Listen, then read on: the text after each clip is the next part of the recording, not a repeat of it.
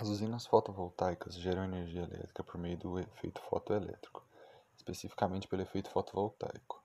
O efeito fotoelétrico surge quando um material é exposto à radiação luminosa, ejetando seus elétrons para fora do material. O efeito fotovoltaico usado nas usinas fotovoltaicas é um fenômeno parecido, porém mais atenuado que o efeito fotoelétrico, pois a luz ocasiona o surgimento de uma diferença de potencial no material sem arrancar seus elétrons. As usinas fotovoltaicas contam com um grande número de placas solares compostas por células fotovoltaicas. Essas células são formadas por materiais semicondutores, como silício, capaz de transformar a energia solar em corrente elétrica.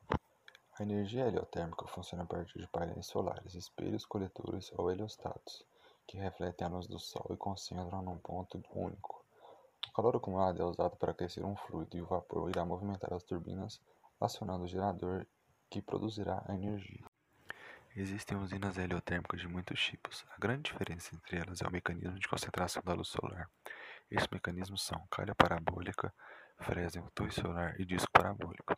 As calhas parabólicas são utilizadas para concentrar a luz solar em tubos receptores posicionados por toda a linha focal dos painéis solares, desenhados especialmente para seguir a posição do Sol. Um fluido de transferência circula através desses tubos e é aquecido pelo raio de Sol. Depois, o fluido bombeado por meio de trocadores de calor, produzindo vapor dentro da usina de energia heliotérmica. O vapor movimenta as turbinas que, por sua vez, produzem eletricidade. O coletor Fresnel funciona de maneira semelhante à calha parabólica, porém com algumas diferenças. Por exemplo, a linha focal onde a energia do Sol é concentrada não se move.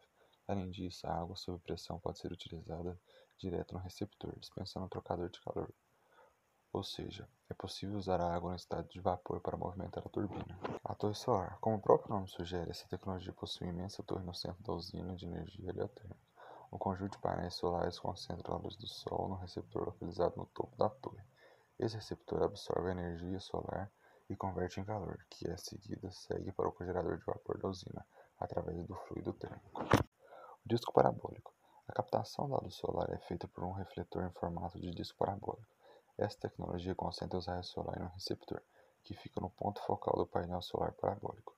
Esse receptor absorve um feixe de energia que aquece o fluido. O, ca o calor dele é utilizado no motor localizado no receptor para então gerar energia limpa. Eu vou falar agora das vantagens e desvantagens da energia solar. É, primeiro falar das vantagens. É, não é poluente, né? Exige pouca manutenção em suas centrais de produção. Ela é uma fonte renovável, inesgotável de energia. Os painéis solares, eles estão cada vez mais eficientes e com custos cada vez mais baixos. É, a energia solar é muito boa em países tropicais, como o Brasil, por exemplo, que a radiação solar costuma ser intensa durante boa parte do ano e também requer áreas pouco extensas para, para ela ser produzida. E agora eu vou falar as desvantagens. É, tem preços bem elevados em relação à produção de energia por meio de fontes não renováveis. É, Para ser fabricado, um painel solar consome grande quantidade de energia, que pode ser até maior do que a própria energia gerada por ele. Tem, ele tem produção variável, né? De acordo com as condições atmosféricas. É, durante a noite, a energia solar não é produzida. E em regiões localizadas em latitudes médias ou altas, produzem bem pouca energia durante o inverno. Agora irei citar as maiores usinas solares fotovoltaicas no Brasil e no mundo. É, no Brasil, é, são as usinas. A usina solar de São Gonçalo, que possui potência de 465 MW. A usina solar de Pirapora, que possui potência de 321 MW. A usina solar Nova Olinda, que possui potência de 292 MW. é a usina do Parque Solar de Ituverava, que sua potência de 292 MW, e o Complexo Solar da Lapa, a usina Complexo Solar da Lapa, que sua potência é de 168 MW. Agora irei citar as maiores usinas solares do mundo. Irei tentar pronunciar da melhor forma. A primeira é a Tiner Desert Solar Park. Sua potência é de 1.547 MW. Sua localização é na China e seu ano de conclusão da obra foi de em 2017.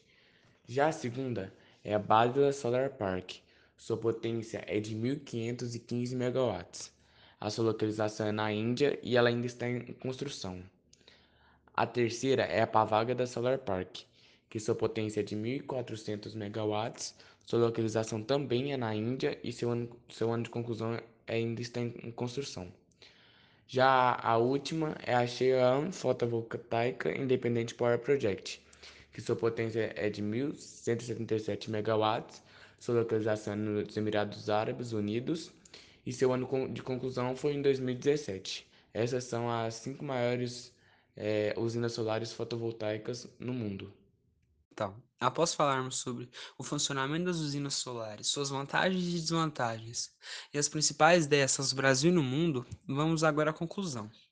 O Brasil tem uma capacidade gigantesca para a produção de energia solar, e graças aos esforços do governo juntamente com a iniciativa privada, o país está cada vez mais perto de utilizar todo o seu potencial para se tornar uma verdadeira potência no mercado de energia fotovoltaica. A energia solar gera uma economia que varia de 50% a 95% na conta de luz. A energia solar no Brasil ainda representa apenas 1,7% de toda a matriz energética, porém o número de sistema fo sistemas fotovoltaicos instalados no território brasileiro tem crescido consideravelmente. E a utilização de fontes de energia alternativas é de aproximadamente 75% da matriz energética brasileira. O Brasil possui uma vantagem por conta do extenso potencial energético a partir da energia solar tendo em vista que os níveis de incidência solar são superiores aos de países que desenvolveram projetos fotovoltaicos com mais frequência, como países europeus como a Alemanha, França e Espanha. Portanto, a geração de energia fotovoltaica precisa ser amplamente explorada no, explorada no país, já que possui estímulos fundamentais para isso. Agora, para encerrar, eu vou falar da energia solar no Brasil e seu custo.